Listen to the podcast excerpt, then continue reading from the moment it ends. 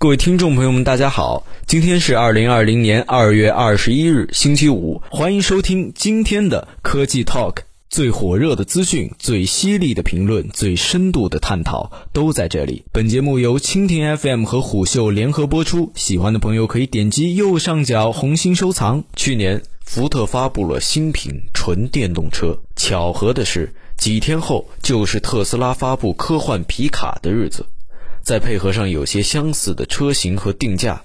怎么看都像是福特要与特斯拉一较高下。近期根据爆料，福特纯电动车的订单数已经达到三万个以上，这已经超过了福特第一年的产量的三分之二。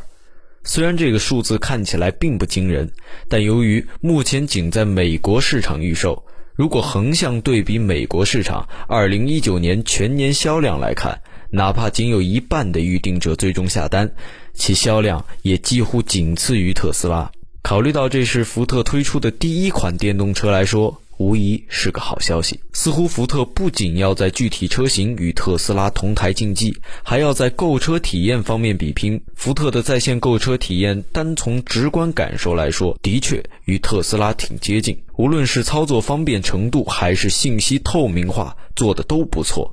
整个预定下单过程大概只需要十分钟即可完成。其实很多的车企已经拥有了类似的线上预订功能，但真正让这种购车体验推上风口的就是电动车，因为几乎每家新造车企都采用了直营线上购车模式。特斯拉就不必多说了。从一开始定下线下体验、线上购车的直营方案，将销售、交付、售后维修分离，一方面可以极大的缩减成本，另一方面保证了人们可以实际体验到真车。随后接连几家电动车企业纷纷效仿，打造完整的看车、购车、用车生态体系，甚至大众、捷豹、路虎等传统车企在推出电动车型后，打造了一套完整的线上购车系统。线上购车与传统实体店购车都是有利有弊，看上去这两者之间存在矛盾，但实际上并非如此。过去由于信息闭塞，加上汽车保有量不多，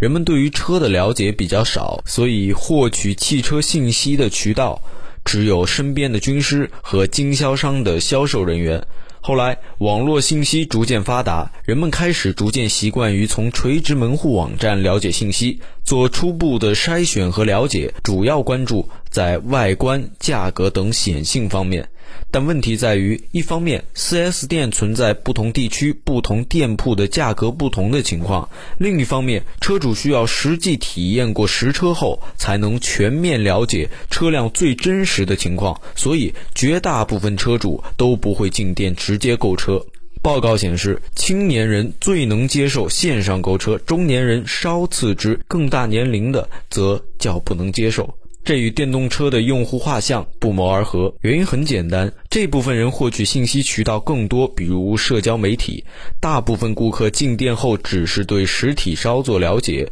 简单试驾后就快速下单了。销售只需要负责将车的真实情况如实的告诉车主即可，甚至到交付部门在交付完车辆之后，还会提醒车主哪些地方可能出现小问题。因为有保修期，且维修部门也是直营，所以让车主处理即可。即便有不满意，还有退换政策。之所以出现这样的顾客，是因为这些人群在进店体验之前，已经通过社交媒体等方式获得了大量真实可靠的信息，对车辆有了充足的了解，所以才支撑起消费者的快速选择。同样，约有三成车主会在社交媒体发布自己新车的各种体验信息，包括文字、图片、视频等。